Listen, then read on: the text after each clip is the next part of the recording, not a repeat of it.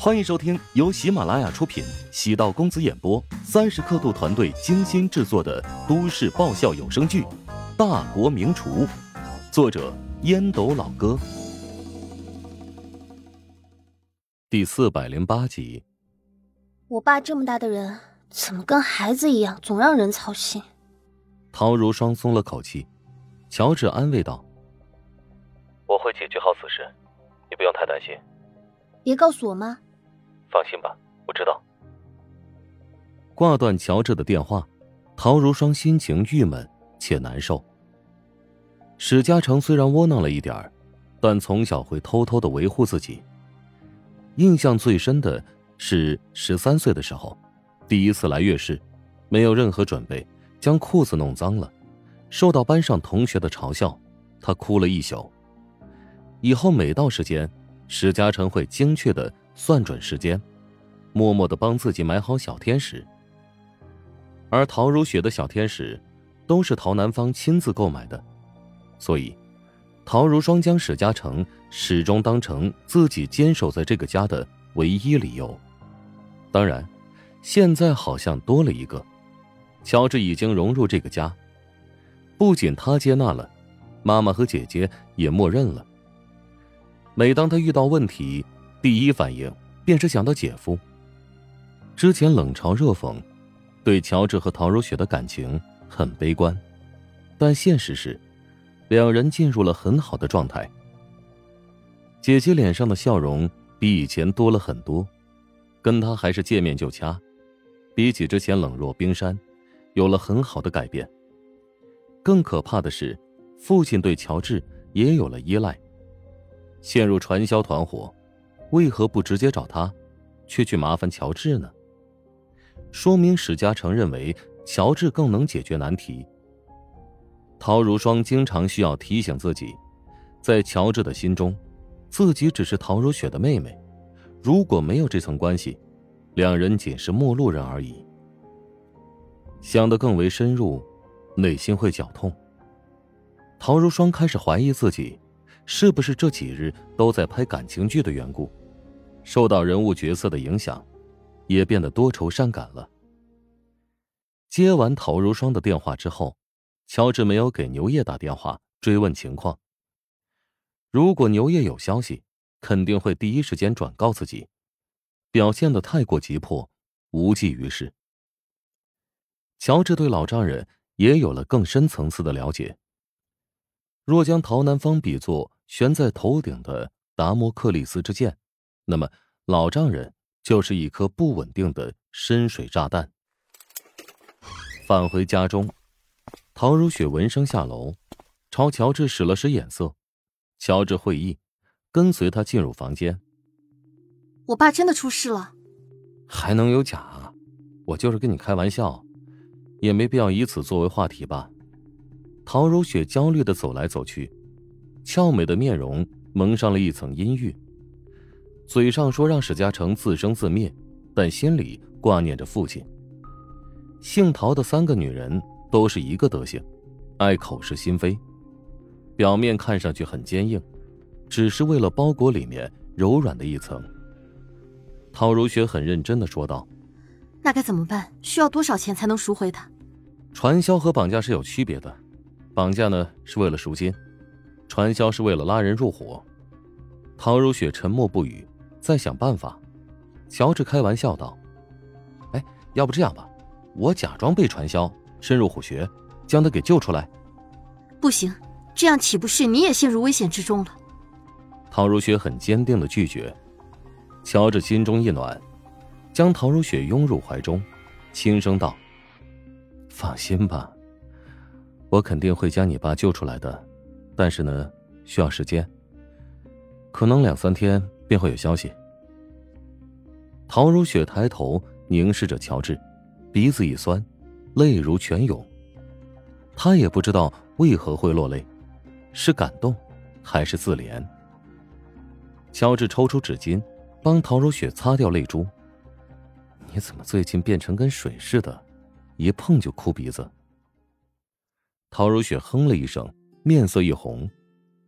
冰雪消融，不就成了水吗？你知道自己像是一块冰，啊，我卸掉了铠甲，你就打算欺负我吗？不，我变成了你的铠甲，以后有任何危险，我都会毫不犹豫的挺身而出。乔治又将陶如雪抱在怀里，陶如雪甜蜜轻声道：“记住今天的话，不要食言。要不要发毒誓啊？”乔治举起手指，陶如雪连忙拍掉：“不用。”怎么，你舍不得？嗯，没错，以后只允许我伤害你，除了我之外，包括你自己也不能伤害自己。哎呦，你也还打算当我的铠甲吗？怎么不信？嗯，你那小身板啊，最多只能当一块护垫。流氓！唐如雪发现乔治的嘴巴真利索，以前吵架难赢就算了，现在甜言蜜语、打情骂俏，竟也不是对手。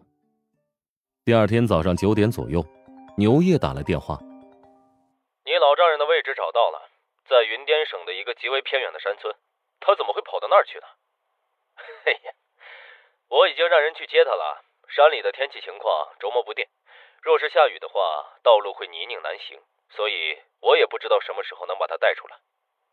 找到他人在什么地方，确定人是安全的，那就可以了。好，再有消息我会立即跟你沟通的。将手机关闭，牛叶目光落在王静的脸上，只见他紧锁眉头。你想什么呢？这么入神。乔治的岳父岂不是陶南方的老公？嗯，是这么个逻辑。陶南方的老公怎么会陷入传销团伙之手呢？呃，是个好问题。这一种可能啊，乔治不只有一个老婆，所以这个岳父不是陶南方的老公。还有一种可能，富翁也有贪恋之心嘛，也会中招的。老丈人的事情暂时得搁置在一边。如果牛业帮不了忙，那么只能兵行险招，以加入者的身份混入其中，将史嘉诚给带出魔窟。但乔治相信牛爷，还是能帮忙办妥此事的。黄成和姚燕很低调的结婚，选择在乔帮主的食堂办了五桌喜宴。为此，乔治不得不提前将客流量减少三分之一，腾出场地。场地布置，乔治也花费了一番心思，以中式婚礼的红色为主要基调，搭建露台和花轿，还配备了摄像机、音箱和灯光。背后有怀香集团这座大靠山，还是占了很多优势。租赁设备倒也简单，跟龚发超打了个招呼，龚发超便立即安排人用货车拖了过来。租金费用。乔治私下打给龚发超，一码归一码，他没有拒绝。黄成和姚燕站在一起迎宾，助理凑到耳边低声道：“黄觉过来了。”黄成面色煞白，手掌拍了拍姚燕的手背：“啊，没事啊，我出去看看。”姚燕复杂的望了一眼黄成：“啊，好好劝他。”黄成早已预料。黄觉会过来大闹一场，他心意已决，即使如此，也要给姚燕一个公开的名分。他和姚燕是真心相爱。黄成来到门口，黄觉挎着包，冲着他冷笑。黄成走到黄觉的身边，压低声音劝道：“有什么事儿啊？等过了今天再说，算我求你了。”我跟你无话可说。黄觉不管黄成。径直朝里面走去，黄成拉住黄觉的胳膊：“哎，哎呀，提要求吧，只要今天不在这儿闹事儿啊，我任何要求都答应你。”你好像搞错了，你以为我今天故意来大闹婚礼现场的吗？黄成愕然，停下脚步。不远处，乔治出现，小跑而来。黄觉淡淡的说：“我是受邀而来，不是参加你的婚礼。”而是受到乔老板的邀请。黄成奇怪的望着黄觉，这一点不像前妻的风格，不应该是歇斯底里的大闹婚礼现场吗？本集播讲完毕，感谢您的收听。如果喜欢本书，请订阅并关注主播。喜马拉雅铁三角将为你带来更多精彩内容。